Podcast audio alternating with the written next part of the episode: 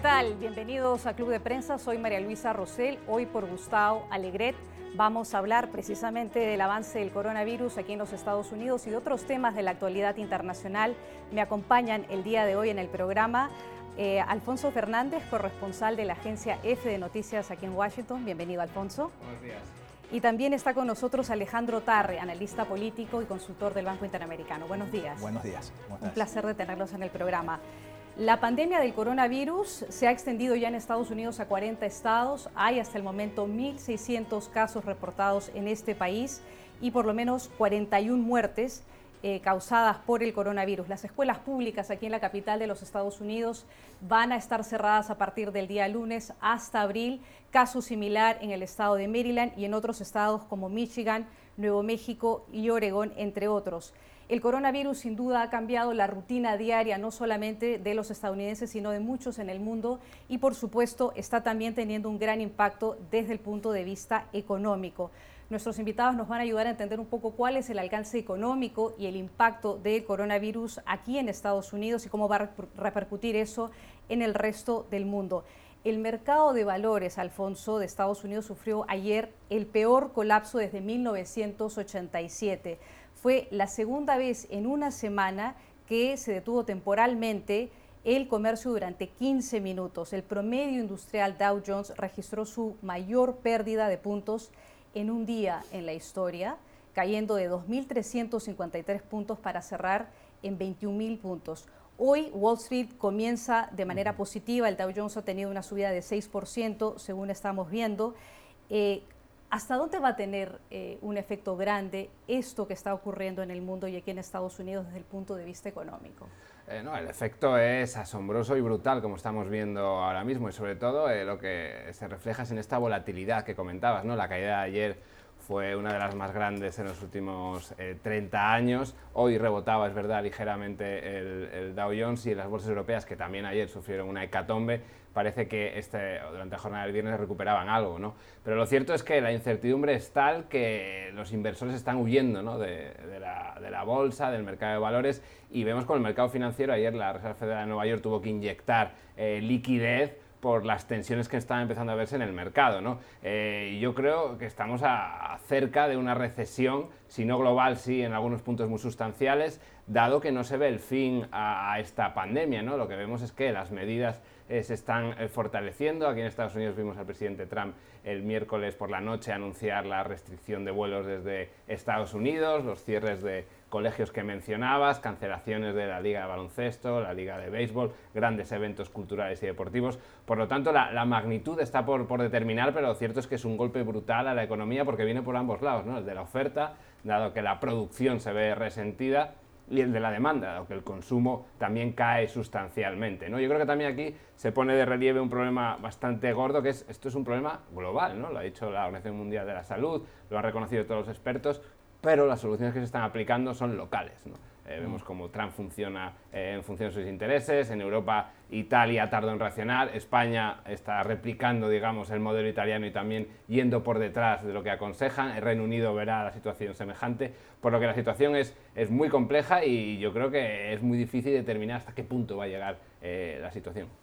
Alejandro, eh, Alfonso hacía referencia a la inyección de 1.5 trillones de dólares que va a hacer el Banco Central de la Reserva de los Estados Unidos. Lo anunció eh, el Banco Central de Nueva York, eh, la, sucursal de la FED en Nueva York, y dijo que esta inyección estaba intentando paliar un poco los estragos que va a causar de por sí el coronavirus porque disminuye el comercio, disminuye el consumo, la gente tiene que quedarse en sus casas y por supuesto también hemos escuchado cuando el presidente, está, el presidente Trump esta semana decía que la agencia encargada de la administración de los pequeños negocios en Estados Unidos va a otorgar préstamos a las pequeñas eh, y, y medianas empresas para que puedan hacerle frente al coronavirus.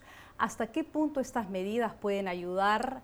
A disminuir el impacto económico aquí en Estados Unidos y qué va a pasar en el resto eh, eh, del, continente, en América Latina, por ejemplo. Bueno, eh, el poder de, las acciones de la Reserva Federal se, demostró ayer, es limitado, pues, ¿no? El, efecto positivo, positivo creo que duró horas, ¿no? Antes de que, otra vez cayera, cayera la, bolsa. yo creo que, mira, lo que puede tener más impacto en términos de ayudar es un paquete de estímulo, ¿no? que es lo que están discutiendo ahora en el Congreso, lo que está proponiendo Trump, ¿no? de, esta exoneración de los impuestos a la nómina, sería algo grande. he visto algunos estimados de que sería el, doble del, paquete de estímulo de Obama en 2008, ¿no? que, que, fue un paquete grande al que, por cierto, los republicanos se opusieron a que fuera aún más grande que eso y ahorita están apoyando esta propuesta de Trump. Eh, pero como dijo Alfonso, acá hay un problema, que el problema no es solo demanda.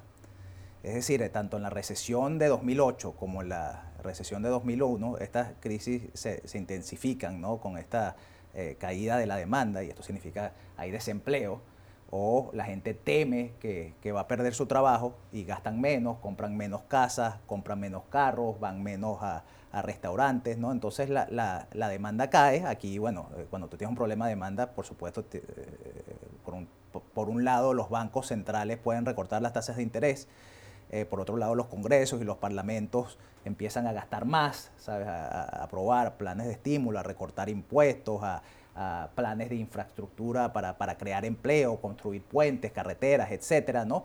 Pero cuando tienes un problema, ¿no? que también es de oferta, ¿no? de que a una empresa, a una fábrica de Estados Unidos no le está llegando una parte de una fábrica china que necesita para sus productos, para, para eh, decir, para un teléfono móvil, etcétera, ahí tienes un problema. Eso no lo puedes solucionar con un recorte a las tasas de interés. Eh, y en ese sentido, esta recesión, bueno, este, este, potencial recesión es mucho más difícil de atacar que, en otros casos. Esta crisis, Alfonso, está demostrando un poco la precariedad que hay en Estados Unidos en términos del sistema de sanidad y también la precariedad del empleo. No todos los trabajadores en Estados Unidos pueden quedarse en casa sin tener el temor de perder su trabajo y sin tener acceso a un seguro médico para poder costear lo que podría ser, por ejemplo, hacerse la prueba del coronavirus o un tratamiento de coronavirus. ¿Hasta qué punto las medidas que está adoptando el gobierno de Estados Unidos pueden ayudar a disminuir ese efecto ¿Y qué se sabe de las negociaciones que hay en este momento entre la Casa Blanca y el Congreso para apoyar ese paquete de estímulo que mencionaba Alejandro? Eh, sí, como muy bien eh, señalas, aquí el problema de fondo es la grieta básica que es el, el, sistema de salud en Estados Unidos. Casi 30 millones de personas no tienen acceso, un tercio de los trabajadores no cuentan con baja pagada en caso de enfermedad eh, esto lo que supone es un agujero negro brutal ante las dimensiones de esta, de esta epidemia. ¿no? Eh, la Casa Blanca ha reaccionado, pero ha reaccionado tarde. ¿no? Está empezando ahora a darse cuenta de que esto es un problema eh, en todo el país y que tiene que ponerse todos los dispositivos sobre la mesa. ¿no? el tema de, de la negociación en Congreso y Casa Blanca Aquí el problema es que Trump habla siempre de que, habló el miércoles, de que hay que dejar a un lado el, partidismo ¿no? o las posiciones enfrentadas y la realidad es que no es así. Los demócratas han propuesto eh, un plan que incluye ayudas mucho más eh, específicas, ¿no? especialmente para aquellas personas que se quedarían fuera del trabajo por la enfermedad, que no cuentan con, con, este respaldo económico, con estos subsidios, mientras que desde el lado de Trump, que siempre parece ser que su, su gran varita mágica es recortar impuestos, es lo que está vendiendo en el Congreso. ¿no? Los demócratas se oponen a esta cuestión porque dicen que, claro, eso solo afecta a las personas asalariadas, que tienen una nómina formal, etcétera. Y, por otro lado, que dejaría de lado a las personas más desfavorecidas, ¿no? de menores recursos. A la vez, los republicanos están empezando a poner eh, obstáculos porque han visto que la magnitud de este paquete de ayuda desde el punto de vista fiscal es totalmente eh, demencial para los estándares ¿no? de los grandes conservadores fiscales. ¿no? Entonces, aquí tenemos una deuda eh, bastante elevada, un déficit también en alza. Si ponemos esta, este paquete de estímulo, digamos que los republicanos están dinamitando las bases ideológicas de su planteamiento. ¿no? Entonces, yo creo que aquí hasta el próximo lunes no se va a ver la cuestión. De hecho, los senadores tenían previsto la próxima semana irse en receso vacacional, lo que estaba ya generando una ola de indignación en todo el país, y parece ser que la próxima semana será cuando los demócratas y republicanos se sentarán para tratar de encontrar un punto de convergencia, ¿no? Pero la situación es muy compleja también desde el punto de vista político. Aquí, eh, o sea, yo quiero decir que ah, acá los demócratas tienen un leverage, ¿no? Un poder de negociación más grande que el usual, ¿no? Porque, eh, bueno, todos sabemos que, que a Trump le, le, preocupa su, su reelección. Ahorita tenemos una potencial eh, recesión. Eh, la manera de, de, atacar pues, este problema es mediante un paquete de estímulos. Eh, y Trump yo creo que se, ahorita está más forzado a ceder pues, a las exigencias de los demócratas que en cualquier otra situación. ¿no? Incluso ayer el rumor era que había aceptado muchas de estas medidas que estaba mencionando Alfonso, de expansión a, los beneficios de, desempleo, las pruebas gratis para, para el, coronavirus, eh, es decir, todas estas cosas que están pidiendo los demócratas que a mí me parecen más razonables porque abarcan a, un sector más grande de la población, es decir, no deja por fuera a los desempleados eh, o a los que tienen eh, baja por, por enfermedad, o sea, los demócratas están pidiendo bajas por enfermedad pagas. Y, bueno, el hecho de que haya este rumor, ¿no? De que, de que Trump podría y los republicanos podrían ceder ante, ante, estas exigencias, a mí no me sorprende, ¿no? Porque de verdad que no tienen otra. Es decir, acá se están jugando pues una potencial recesión que acabe con las oportunidades de reelección de Trump. Alfonso, hablemos ahora eh, el plan, hablemos del plan de salud, de, salud pública eh, para enfrentar el, coronavirus aquí en Estados Unidos. Después podemos expandirlo al resto de países y Europa también, por supuesto. Eh, ¿Está tomando Estados Unidos las medidas adecuadas para contener el avance del coronavirus? Hemos visto al doctor Fauci del de los institutos de salud aquí en los Estados Unidos, que es la entidad más importante en temas científicos y de salud y de prevención de enfermedades como, como este tipo, decir en el Congreso y admitir que Estados Unidos en realidad no está preparado en realidad ningún país está preparado para una pandemia, pero digamos que hay, hay fallas estructurales en el sistema de Estados Unidos para, para hacerle frente a esta crisis. ¿Qué más hace falta y cómo evalúas tú la estrategia del gobierno hasta el momento? yo creo que es positivo. el primer paso para eh, solucionar un problema es reconocerlo. ¿no? Es algo que el presidente Trump se había negado a hacer durante los últimas, las últimas semanas. ¿no? Entonces, el hecho de que un alto cargo de la administración estadounidense, la administración del presidente Trump, vaya al Congreso y públicamente diga esto es un problema muy serio y se va a ir a peor, tenemos que actuar mucho más, con mucha más rapidez y tenemos unas fallas estructurales, como bien decías, muy importantes, yo creo que es un, paso, un primer paso positivo. Ahora, yo creo que llega tarde, ¿no? Porque hemos visto lo que ha pasado en Italia, lo que está pasando ahora en España, en Francia. O sea, el patrón es similar, ¿no? En China, donde empezó todo el, brote, y yo creo que los gobiernos están tardando en reaccionar. También es, es, cierto que es muy complicado porque las medidas que tomas son de tal magnitud que realmente lo que haces es frenar casi a cero, como hablabas antes, la economía. ¿no? Pero yo creo que aquí las administraciones federales o estatales, digo, las, las estatales sí que están funcionando con más rapidez, el estado de Washington, el estado de Nueva York, Maryland, por ejemplo, aquí, eh, sí que han reaccionado con un poco más de celeridad, ¿no? Eh, mientras que el gobierno federal, yo creo que también por eh, la cuestión de las elecciones, que siempre está mm. en el horizonte del presidente Trump, han sido un poco arrastrar un poco más los pies, ¿no? pero las cancelaciones han sido muy rápidas por parte de la gran marcha del desfile de San Patricio en Nueva York, ¿no? por ejemplo, que es una de las grandes congregaciones en la ciudad.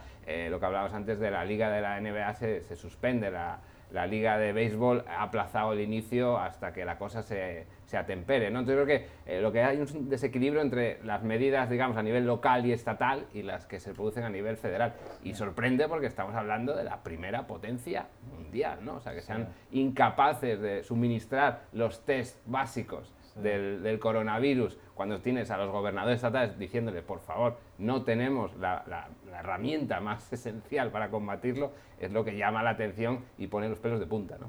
Antes de preguntarle a Alejandro, sobre su, Alejandro su opinión sobre el tema, quería preguntar de ti como español. Estamos viendo las dificultades que tiene también Europa, eh, España, pero varios otros países de Europa, de, dar las medidas o de tomar las medidas y que se repliquen en el resto de los países del, del bloque europeo. Bruselas ha, hablado un poco de, la necesidad de también implementar un paquete económico de estímulo, de ayuda para paliar un poco esta situación, pero estamos viendo que cada país toma de manera independiente eh, medidas eh, diferentes. Francia decidió, por ejemplo, ayer clausurar todos los colegios hasta nuevo aviso. España está iniciando medidas similares, pero no todos los países tienen medidas iguales. Es decir, el bloque europeo no responde de manera uniforme. ¿Cómo ves tú eso? No, es uno de los grandes problemas, grandes errores y va a ser una de las grandes eh, razones de que esta pandemia dure más de lo que podría haberse dado si hubiésemos escuchado a los expertos en un primer momento. ¿no? Aquí todo el mundo, todos los eh, políticos a nivel nacional están, primero apuestan por eh, no es tan grave, luego por un cierto gradualismo y luego ya cuando ven que la situación se les ha ido de las manos, ya toman las medidas más tajantes. ¿no? Acabamos de ver que el presidente del gobierno español, Pedro Sánchez, acaba de anunciar el estado de alarma a partir de mañana después de que dos días atrás estuviese diciendo tranquilidad, esto puede ser, eh, está controlado, no vamos a llegar al escenario de Italia, cuando lo cierto es que el escenario de Italia es algo que está a la puerta de la esquina y va a ocurrir, ¿no? Y nos venían avisando los expertos desde hacía tiempo, ¿no? Entonces yo creo que eh, ese es el problema de fondo, ¿no? Que no hay una respuesta global a un problema global y que las reacciones a nivel nacional van a cuenta gotas y a un paso cambiado, ¿no? Ese es, para mí es el gran, el gran error, asumiendo que, claro, todo el mundo se va a confundir en una situación así, ¿no? Pero parece que no aprendemos de los errores de, de, otros países. Bueno, volviendo al tema de Estados Unidos, eh, yo creo que hay eh, la, falla en las pruebas para diagnosticar el virus, es decir, que no hay suficientes, ¿no? E, eso a mí me parece muy preocupante porque revela que el problema probablemente, yo diría que seguramente es mucho mayor al que estamos viendo ahorita en las cifras de, los casos ya comprobados, pues, ¿no? E, eso yo creo que ha sido una enorme falla de, Trump, ¿no? E, es cierto que se han visto reacciones eh, por parte de, los estados y los gobiernos locales, ¿no?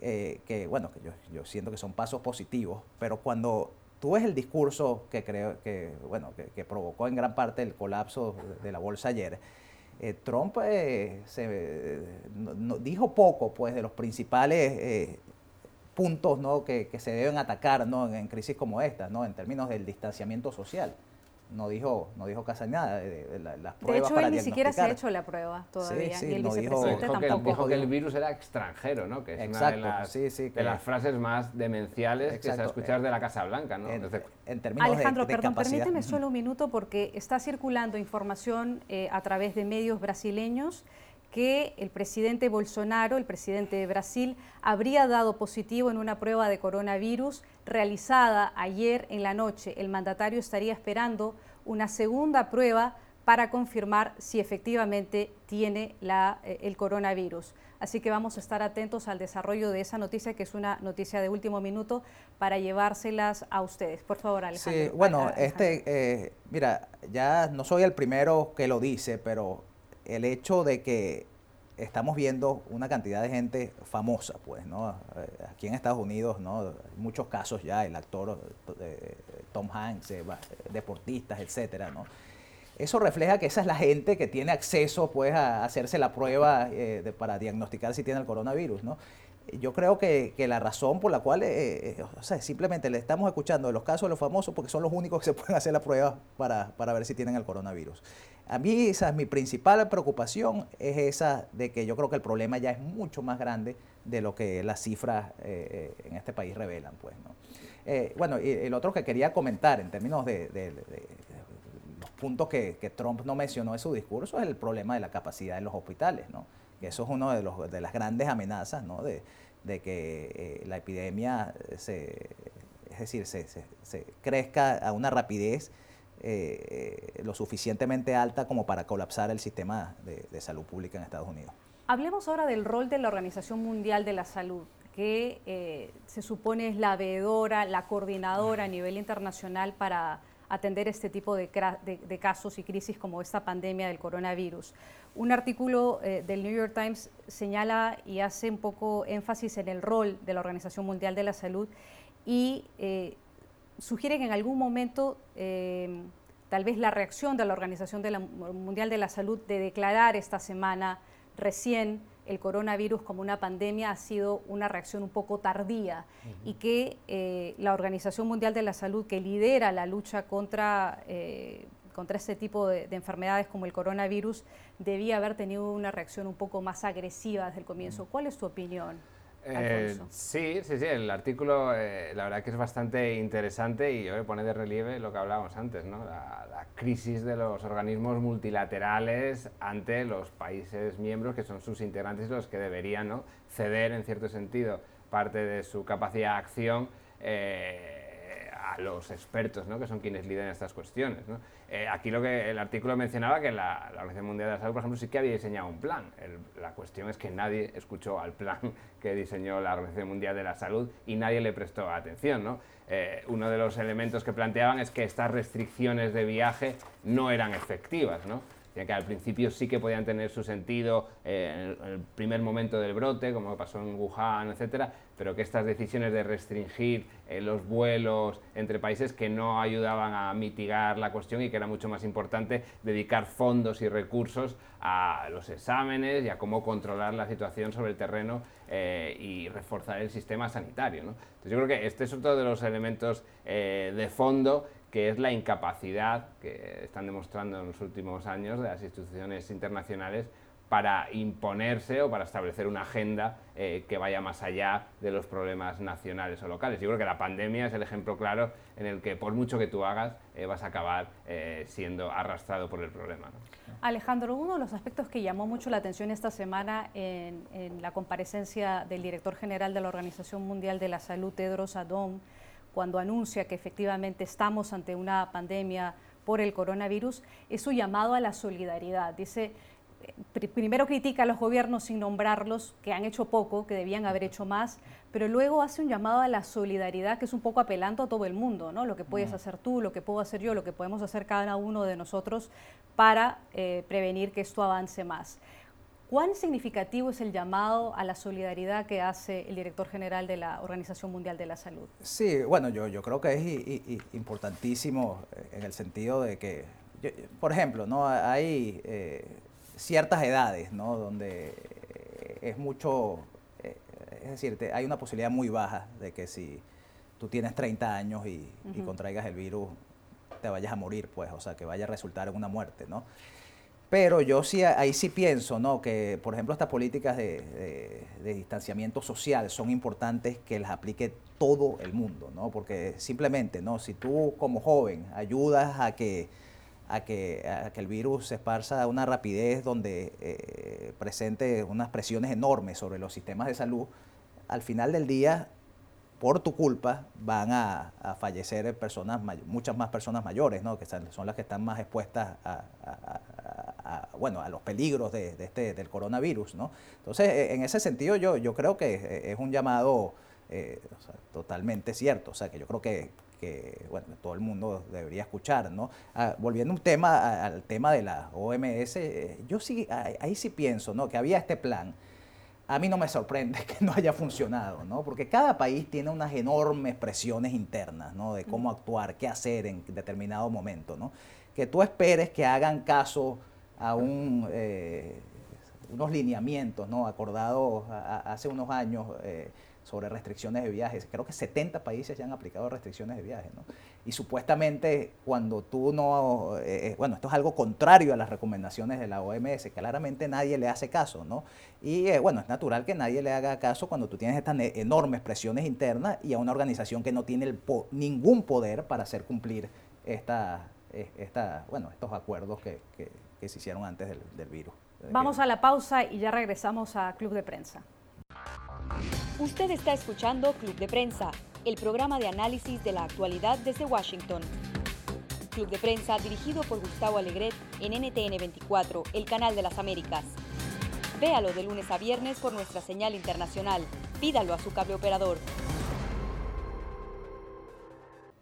¿Qué tal? Volvemos a Club de Prensa ahora para hablar cómo ha cambiado la dinámica de las campañas electorales aquí en Estados Unidos, de los precandidatos a la presidencia de Estados Unidos por el Partido Demócrata y también del propio presidente de Estados Unidos que busca la reelección en noviembre de este año debido precisamente a la pandemia del coronavirus. Tanto el precandidato Bernie Sanders como el ex vicepresidente Joe Biden también eh, precandidato a la nominación del Partido Demócrata, no van a tener actividades proselitistas como estaba planeado y el presidente de los Estados Unidos y el vicepresidente Mike Pence han cancelado también sus participaciones en mítines tanto en Nevada, Colorado, como en Milwaukee, Wisconsin, donde iban a tener, eh, iban a tener actividades proselitistas. ¿Cómo cambia esta dinámica de los debates, de los mítines y de las actividades proselitistas en Estados Unidos debido al coronavirus, Alfonso? Eh, es un cambio de un impacto eh, muy, muy notable. ¿no? Hemos visto cómo se ha pasado, digamos, a unas primarias en formato virtual, ¿no? a lo que antes era estar sobre el terreno tratando de conversar y convencer a los votantes, ahora ha pasado al formato totalmente no presencial. ¿no? Hemos visto como, de hecho, el debate presidencial demócrata de candidatos entre Joe Biden y Bernie Sanders, que está previsto para Arizona, lo han movido aquí a, Washington, D.C. para este domingo. Se celebrará sin audiencia, sin periodistas, eh, totalmente enfocado exclusivamente para eh, que los, votantes lo puedan ver los ciudadanos desde sus hogares. ¿no? Por lo que esta es la tendencia que vamos a ir que, va a ser eh, a, a, mayor. ¿no? Incluso el presidente Trump, que es un gran amante de sus de sus rallies, ¿no? que convierte en verdaderas fiestas y ceremonias de adoración al líder, eh, también se ha visto forzado a, cancelarlos, ¿no? por lo que eh, nadie sabe porque no hay precedentes ¿no? de, una, de unas primarias en este sentido y estaremos un poco eh, atentos a ver a cómo evolucionarán. ¿no? yo creo que en cierto sentido el más favorecido es el, presidente, el ex vicepresidente Joe Biden. ¿no? porque en, tiempos agitados y extraordinarios, eh, vender normalidad, que es, eh, parece ser que es el gran activo de Biden, es un plus ¿no? y es una virtud, mientras que eh, las propuestas de Bernie Sanders, mucho más arriesgadas y ambiciosas, creo que en estos tiempos se van a quedar un poco más solapadas ante la dimensión o, las complejidades que genera el coronavirus. Alejandro. Bueno, eh, en, términos de las primarias, yo creo que es una gran suerte que, esta semana, bueno, ya que, eh, casi quedó resuelto, ¿no? Que Bernie Sanders, la, el chance de que, de que pueda remontar, pues, y ganar las primarias es muy bajo, ¿no? Eh, yo, imagínate si, si las primarias fueran, todavía estuvieran muy competidas, con todas estas restricciones para los eventos, o sea, sería algo algo difícil de imaginar cómo, cómo iba a, es decir, qué iban a hacer estos candidatos, ¿no? Eh, bueno, mira, en términos de las implicaciones, yo creo que la más importante ¿no? es, cómo esto eh, disminuye seriamente los chances de, reelección de, Donald Trump. ¿no? Eh, ves que incluso en toda esta discusión del estímulo no se puede, es decir, perder de vista este, este, este aspecto ¿no? de, la reelección. ¿no? Trump está proponiendo su, esta propuesta de los impuestos a la nómina hasta después de las elecciones. ¿no? Eh, entre los cálculos de los demócratas, eh, sabes, está, eh, yo, creo que a diferencia de lo que los republicanos en 2008, ellos están poniendo los intereses de, los estadounidenses por encima de sus cálculos electorales, porque un estímulo podría, es decir, va a beneficiar pues a, Trump. ahora, mira, a mí lo que yo, algo que creo que es importantísimo de resaltar es que hace una semana, mi propia visión de esta crisis era muy diferente a hoy, ¿no? Es decir, ha cambiado radicalmente, es decir, mi nivel de, alarma con mis padres, con o sea, es algo que, yo hace una semana no tenía, ¿no? Uno se pregunta cómo estaremos en una semana, ¿no? Y cómo va a impactar esa situación en una semana eh, la carrera presidencial. Es decir, estamos en un territorio totalmente incierto, ¿no? No sabemos cómo va a afectar esto a la economía, no sabemos si eh, es decir, yo a veces trato de imaginarme en el escenario más positivo posible, ¿no? De que este, esto empiece a bajar, ¿no? Como, como se ha visto en China, ¿no? Eh, eh, ¿Es eso posible, ¿no? O que haya un resurgimiento después de una baja. Uno o sea, no sabemos lo que va a pasar. El Washington Post confirma a esta hora en su versión digital que el ministro de Asuntos Internos de Australia también ha dado positivo a la prueba de coronavirus. Recordemos que él estaba aquí en una visita oficial la semana pasada y tuvo reuniones con el, eh, fiscal general de los Estados Unidos, William Barr, y también con la hija del presidente de los Estados Unidos, Ivanka Trump. Cambiemos un poco este tema de coronavirus y vamos a hablar ahora de la situación de los migrantes en la frontera entre Turquía y Grecia. A propósito de esta crisis de migrantes, el presidente de Turquía, Erdogan, ha señalado que la frontera entre Turquía y Grecia se va a mantener abierta, con lo cual Alfonso aumenta la presión sobre Grecia y también sobre el resto de Europa de lo que significa mantener este cuello de botella en esta frontera tan convulsionada. Recordemos que la mayoría de estos migrantes son sirios que están escapando de la violencia de su país y aparentemente no hay posibilidades de solución. ¿Cómo ves tú esto? Eh, no, es una de las grandes crisis del momento que van apareciendo en las noticias en la primera plana y luego quedan sepultadas y van a aparecer, ¿no? Pero es una crisis que eh, es imparable y a la que no se ha encontrado solución, porque el conflicto sirio, ¿cuántos años lleva? Eh, ya digamos, no está en su fase más aguda, pero tampoco se ha encontrado una solución definitiva, ¿no? Y siguen los sirios, siguen escapando, buscando una estabilidad y, un futuro un poco mejor digamos que la frontera entre Turquía y Grecia es la frontera eh, de la Unión Europea con el resto del mundo, por decirlo así, ¿no? Entonces aquí eh, está claro que las actuaciones de Grecia es un Estado que está en una situación económica muy complicada y está asumiendo, digamos, en, su, en, primera persona el, brochazo, el impacto eh, tremendo de esta oleada de, inmigrantes, ¿no? El caso turco, como conocemos bien al presidente Erdogan, que es muy hábil a la hora de eh, utilizar los tiempos y las circunstancias. ¿no? Entonces, en esta situación el presidente ha dicho yo no voy a detener a, estos inmigrantes. Es una cuestión que ya la Unión Europea, con la que Erdogan ha tenido sus más y sus menos, eh, utiliza para jugar sus bazas con Bruselas. ¿no? Y luego de, fondo está el discurso de la Unión Europea que por un lado eh, se vende un gran respeto a los derechos humanos y defensa de los derechos de los refugiados, etcétera, y que luego sobre la práctica vemos como si no aplica, sí que da el visto bueno a determinadas medidas que son de dudosa eh, legalidad internacional. ¿no? Entonces yo creo que estas son la confluencia de factores que, Grecia, eh, desafortunadamente para sus líderes, eh, viven en, primera persona. ¿no? mira, yo creo que Alfonso es decir, dio un buen eh, resumen de lo complejo que es el asunto, porque eh, Erdogan tiene razones para, para estar irritado, pues, ¿no? Él, él, tiene, él sufre, pues, el impacto, pues, de, esta ola de migrantes más, más que los otros países, ¿no? Creo que son 3.6 millones de, refugiados sirios en Turquía. Eh, se está quejando de que lo que prometió la Unión Europea en términos de recursos eh, los desembolsos no han llegado ni, a la mitad de esa cantidad eh, prometida, ¿no?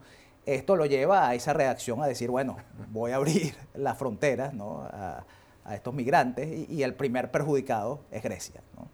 Entonces, bueno, la, Unión Europea se ha puesto claramente en este asunto a favor de Grecia, pero esto crea estos dilemas, estas contradicciones pues, eh, morales que está señalando Alfonso de, de si la Unión Europea siempre ha profesado eh, respetar el derecho al, asilo. ¿no? Grecia suspendió las solicitudes de asilo a raíz de esta crisis. Entonces, es, una... Y, bueno, y por el otro lado tienes la, la, situación en, el norte de Siria, ¿no? donde eh, Turquía es un importante aliado de la OTAN para tratar de frenar una masacre allí, ¿no? Entonces e, es una situación extremadamente compleja donde no hay soluciones fáciles y que se liga al, al, al, tema del auge de la derecha extrema en Europa, ¿no? de que esto en parte ha sido, eh, atizado pues, ¿no? por la crisis eh, migratoria, ¿no? por, la ola de migrantes que ha llegado a Europa, fortalecido a líderes populistas de extrema derecha, ¿no? y Europa ciertamente ¿no? en, este dilema, eh, eso, es un factor que está considerando. Alfonso, la, Bruselas estima que hay por lo menos unos 30.000 refugiados en campos de refugiados en Grecia, particularmente en los campos que están en la isla eh, de Moira eh, en las islas griegas. Y la Comisión Europea está intentando impulsar un plan para darles incentivos económicos, entiendo que son de 2.000 euros, eh, para quien decida irse de manera voluntaria y volver a, su, a su país en el periodo de un mes. ¿Hasta qué punto este plan puede funcionar? A mí me parece que es un plan de una doble moral y de una torpeza tremendo, ¿no? Estás diciendo a personas que vienen escapando literalmente, eh, vamos, con lo que tenían en los bolsillos y con su familia a las islas griegas, porque era lo primero a donde llegaban después de pagar a gente que les, eh, digamos, les conducía de manera cobrándoles eh, coimas, etcétera, por llegar ahí, les estás proponiendo la Unión Europea, que supone que es el faro moral de Occidente, les estás pagando para que regresen a Siria. Me parece que eh, quien ha diseñado esta propuesta o, tiene muy pocos recursos o tiene muy pocas luces o las dos cosas a la vez y no quiere ver la realidad de la bueno, situación. El, argumento supuestamente de lo que están diciendo ellos es que el blanco son los migrantes económicos, es decir, los que tienen las posibilidades de devolverse, ¿no? Yo ahí sí comparto un poco tu, tu escepticismo, ¿no? Porque cuando uno ve estos campos, uno se pregunta, bueno, ¿quién es decir, ¿quién quiere estar ahí? Pues, ¿no? Eh, eh, bueno, yo... Eh, o sea, es una situación difícil porque también las alternativas, o sea, no, es que tienes buenas alternativas ¿no? para lidiar con este problema. Por lo que tengo entendido, los centros de recepción de migrantes de estas islas están, eh, el cálculo es como 5.000 y hay 36.000, ¿no? Entonces no hay calefacción, no hay electricidad, es decir, una situación crítica, ¿no? Eh, bueno, que revela lo que estábamos hablando al principio, que es una situación muy difícil de lidiar con, con ellos. Yo no estoy seguro que la solución de, pagarle esta cantidad exorbitante en términos de comparando con lo que se ha hecho antes es la solución. Hacemos una pausa y ya volvemos a Club de Prensa. Usted está escuchando Club de Prensa, el programa de análisis de la actualidad desde Washington. Club de Prensa dirigido por Gustavo Alegret en NTN 24, el canal de las Américas. Véalo de lunes a viernes por nuestra señal internacional. Pídalo a su cable operador. Bienvenidos a Club de Prensa. Vamos a hablar ahora sobre la situación en Irak y es que dos estadounidenses y una británica han muerto en un ataque con cohetes en una base en Irak. Y te quiero preguntar sobre esa información, Alfonso, para conocer cuál es tu reacción y cómo crees que esto va a afectar las relaciones entre Washington y, Teherán, que ya de por sí están bastante convulsionadas. Eh, sí, esto lo que pone sobre la mesa es que el mundo y sus problemas siguen a la vez que estamos aquí preocupados por el tema, la crisis que parece absorber toda la atención del coronavirus, ¿no? Y el Oriente Medio, sus tensiones y sus eh, problemas que vimos a principios de año, como llegaron a un punto casi de efervescencia con la muerte de Soleimani, el líder del grupo este especial iraní, eh, se mantienen, ahora han bajado de intensidad, parece que es como, eh, digamos, ataques eh, muy específicos, detallados, pero que continúa, digamos, Washington y Teherán buscándose las cosquillas, ¿no? En esta interminable tensión entre Washington y Teherán, pero que, digamos, se ve opacada por la, atención de otros lugares. Sí, pero este, eso eh, es impresionante el momento en el que esto ocurre, ¿no? Recordemos que a principios de año estábamos al borde, es decir, había un pánico, no tanto como el coronavirus, pero había un pánico de que iba a haber una guerra entre Irán y Estados Unidos, de que Irán iba a responder al asesinato de Soleimani de una manera que iba a provocar un escalamiento eh, en el conflicto, ¿no? Eh, el hecho de que, imagínense que este incidente de ahora hubiese ocurrido unos días después, eh, eh, donde hay unas muertes estadounidenses, eh, es decir, eso ha podido escalar, ¿no? Ahora, toda la atención del mundo concentrado en el coronavirus, esto apenas está registrado, en, es decir, la, la, gente no sabe que está, se olvida que esto está ocurriendo al mismo tiempo que el, toda esta crisis del virus. Hacemos un giro breve en este segmento, Alejandro, para, preguntarte sobre algo que tú ya habías mencionado antes, y es el crecimiento de la derecha en Europa. Eh, se confirma esta semana que la Oficina de Protección de la Constitución, que son los servicios secretos alemanes, han decidido vigilar de manera oficial a Der Flügel, que es el ala más radical de la ultraderecha alemana. La justificación para la vigilancia es precisamente eso, la, creciente relevancia que tiene esta, esta parte de la ultraderecha en Alemania con los líderes más extremistas que tiene esta organización y el uso de un discurso racista en contra de los musulmanes, en contra de los judíos. ¿Cómo ves esto? Sí, bueno, a mí me parece bien. Es decir, cuando tú tienes estas organizaciones claramente contrarias a, principios fundamentales, ¿no? De, respeto a los derechos humanos, al Estado de Derecho, etcétera, eh, bueno, eh, la, ley debe imponer eh, límites, ¿no? A este tipo de comportamientos, ¿no? Esto tiene unas implicaciones de que, por ejemplo, hace más fácil las escuchas telefónicas, de también de la infiltración pues, de, agentes, ¿no? para ver qué, qué, están haciendo exactamente estas personas, ¿no? de este ala eh, radical del Partido Alternativa para Alemania. ¿no? Eh, bueno, sabemos que, que, el líder de, de, este, del Fluger, que se llama eh, ¿no? Es un, discurso islamófobo, ¿no? que coquetea todo el tiempo con la negación del holocausto, ¿no? Es decir, son de verdad personas realmente impresentables, ¿no? Pero que como decíamos antes, están siendo fortalecidas un poco por esta crisis de, migrantes en, Europa. Es decir, cuando tú ves eh, el, el ascenso, ¿no? De, Orban en, Hungría, de la alternativa para Alemania en, Alemania, de, la popularidad de Salvini en Italia, todas están relacionadas a, que, a este eh, discurso anti-inmigrante xenófobo. Hacemos una pausa y ya regresamos al programa. Usted está escuchando Club de Prensa, el programa de análisis de la actualidad desde Washington. Club de Prensa dirigido por Gustavo Alegret en NTN 24, el canal de las Américas. Véalo de lunes a viernes por nuestra señal internacional. Pídalo a su cable operador.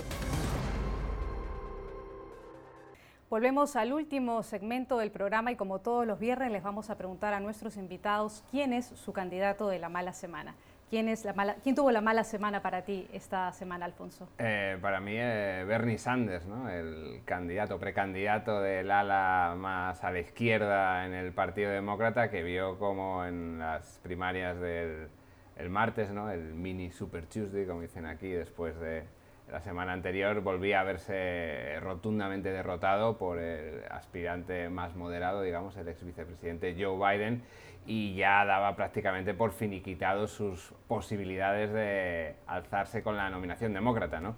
Yo creo que sí, hablábamos antes eh, fuera de, cámara de que sí que bien es cierto que Bernie Sanders ha logrado eh, poner en la agenda pública una serie de temas que parecían tabú aquí en Estados Unidos, eh, sistema de salud universal, educación pública también universal, pero ha sido incapaz, digamos, de llevar su mensaje a un ámbito mucho más mayoritario que la gente joven, urbana, eh, mayoritariamente blancos, que son los que han apoyado su, su opción, ¿no? mientras que Biden, eh, el, aspirante más moderado, sí que ha logrado llevar a, gente de mayor edad, afroamericanos, etc. Alejandro, ¿quién tuvo una mala semana? Bueno, yo creo que indudablemente Donald Trump, por las razones que ya hemos expuesto en este programa, eh, en este programa, el, el exsecretario del Tesoro, Larry Summers, lo escuché diciendo que Trump había batido el récord para, en términos de destrucción del valor de nuestro mercado eh, con, eh, por parte de un presidente con, en, en, 11 minutos se le ingenió para, para